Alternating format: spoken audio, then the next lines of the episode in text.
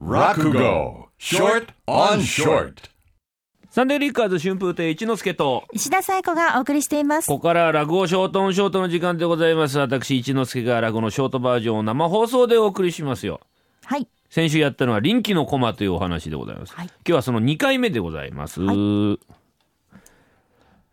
ご主人が浮気をしているんじゃないかというこう疑惑を抱きましたおかみさんが出かけるご主人の後から小僧の貞吉さんを密偵としてこうつけさせましてね、えーとうとうおめかけさんのうちについちゃった。あーついちゃったよ。本当。えーおお前な貞吉あのだ旦那あのここなんここなんですかじゃない。その辺に隠れて勝手に帰りなさいよ。もう遅いんだから物騒だから。いいね、うん、おいおいあたしだよ。開けとくれ。開けとくれ。はははちょっとお待ちくださいませ。あら、まあ、旦那じゃございませんの。お待ちかねでございますよ、ご神徒さんが。ご神徒さん、旦那がお見えになりましたよ。ご神徒さん。あら、まあ、旦那、なんですね。遅かったじゃありませんの。お待ちかねたんでございますよ。上がって、いやいやいや、悪かった。遅くなっちゃって。いや、うちの家内がね、どうも感づいたらしくてね、えー出るのが遅くなっちまったんだよ。すまなかったね。もうお酒の支度も出来上がってますから。ね、上がってくださいませ、旦那。上がってくださいよ。ね、いやいや、そんな、いや、上がってくださいよ。そうかい？じゃあ上がらしてもらおうかなってね。うわー。デレデレの顔になってますよ、うちの旦那が。あ、ねやら、色ぼけ。うるさいな、お前。まだそこにいたのか。帰んなさい、貞吉。まあ、どちらさんか？お連れさん、お連れさんじゃない。うちの家内がね、後をつけさせてな。いや、小僧の貞吉がそこにいるんだよ。いくらか小遣いでもやって追い返しちゃってくれないかな。あら、ま、さようでございますか。あー、貞吉さん、ちょっと出てきてくださいませ。貞吉さん、え、あー、めっかっちゃった。しょうがないね。えー出てきます、出てきます。えーど、あ、わあ、驚いた。綺麗な女の人で。ああ、どうも、あの、はじめまして。私、あの、小僧の佐々吉と申します。ええ、あの、いつもうちのこれが五百回様でございます。余計なこと言ってんじゃないよ。まあ、面白い小僧さん。さあ、これお小遣いね。どっかでお蕎麦でも召し上がって。お、お小遣い？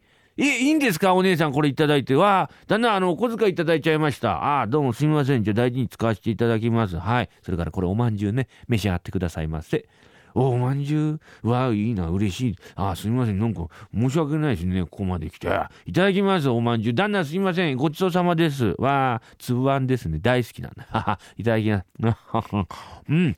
これこれおも美味しいね。本当に。うんうんうん。うん。大変でしょ？うちのあのねこの人の世話。奥姉さん。もうあのこの人甲骨の人ですから。もうぼーっとしちゃってしょうがないんですよ、うん、下の世話とかえ大変だと思いますがよろしくお願いしますねうん。でもなんつね昔から言いますよね。あの年はとっても浮気はやまぬやまぬはずだよ。先がない。余計なこと言ってんじゃない。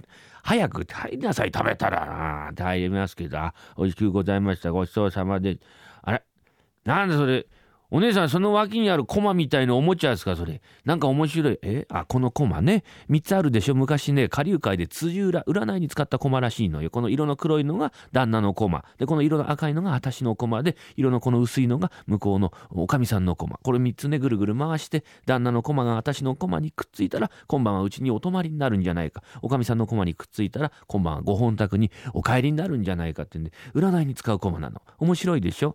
あれ、面白い。旦那、ちょっとこのコマ、私にいただけませんかねいや、小僧でみんな集めてんですよ、こういうの。えー、ください。あの、あの、これいただけたらね、ここに来たこともね、お姉さんに会ったこともね、何もおかみさんに言いませんよ。本当ですよ。私、口硬いんですから任してください。背中なたで叩き割られて、鉛の熱湯を注がれたって、私、口はありませんから。お願いします。ください。旦那、これ。くださいよ。ねえ。くださいよ。ぐずぐずぐずぐず言ってんじゃない。わかったから、あげるから。帰りなさい。言うんじゃないよ。わかりました。